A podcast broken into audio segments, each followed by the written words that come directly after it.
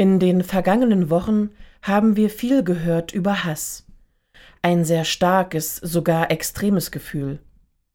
Wir wollen dem Hass nun etwas entgegensetzen und widmen uns deshalb in den nächsten Podcasts dem Thema Liebe tut der Seele gut.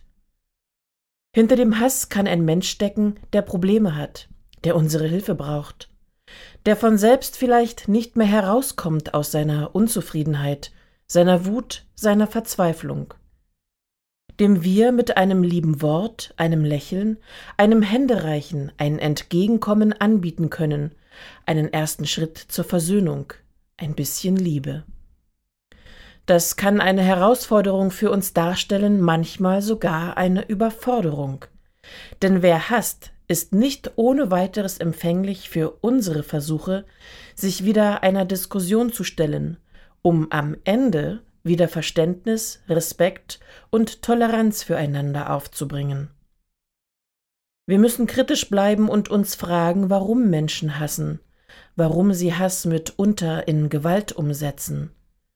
Im Römerbrief 12 steht, Lass dich nicht vom Bösen überwinden, sondern überwinde das Böse mit Gutem. Ich glaube, Liebe kann man üben. Man muss lernen, sich selbst zurückzunehmen und das Gegenüber ernst nehmen.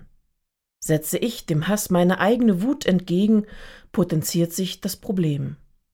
Nicht immer erreicht man ein gutes Ende, aber wir können darauf vertrauen, dass Gerechtigkeit von anderer Stelle hergestellt wird, nämlich von Gott selbst. So können wir auf ein Zusammenleben hoffen und selbst daran mitarbeiten, das von Liebe und Frieden geprägt ist. Denn Liebe tut der Seele gut, und zwar einer jeden Seele. Und wenn wir uns in unserer Gesellschaft und der Welt umschauen, ist wohl klar, dass es vor allem Liebe ist, die wir brauchen. Wer Liebe lebt, lebt Frieden, Gerechtigkeit und Wahrheit. Und eines soll in diesen dunklen Novembertagen natürlich nicht vergessen werden. Auch eine einsame und traurige Seele braucht die Liebe anderer Menschen. Lassen Sie uns schauen, für wen wir in diesen Tagen sorgen können.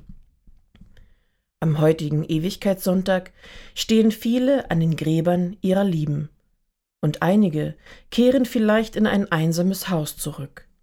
Wie wohltuend wäre nun eine Einladung zum gemeinsamen Kaffee und Gespräch. Die Liebe, die wir in uns tragen, sollte also geteilt werden, damit Menschen wieder zueinander kommen und damit jede und jeder sich angenommen fühlt. Denn Liebe tut der Seele gut.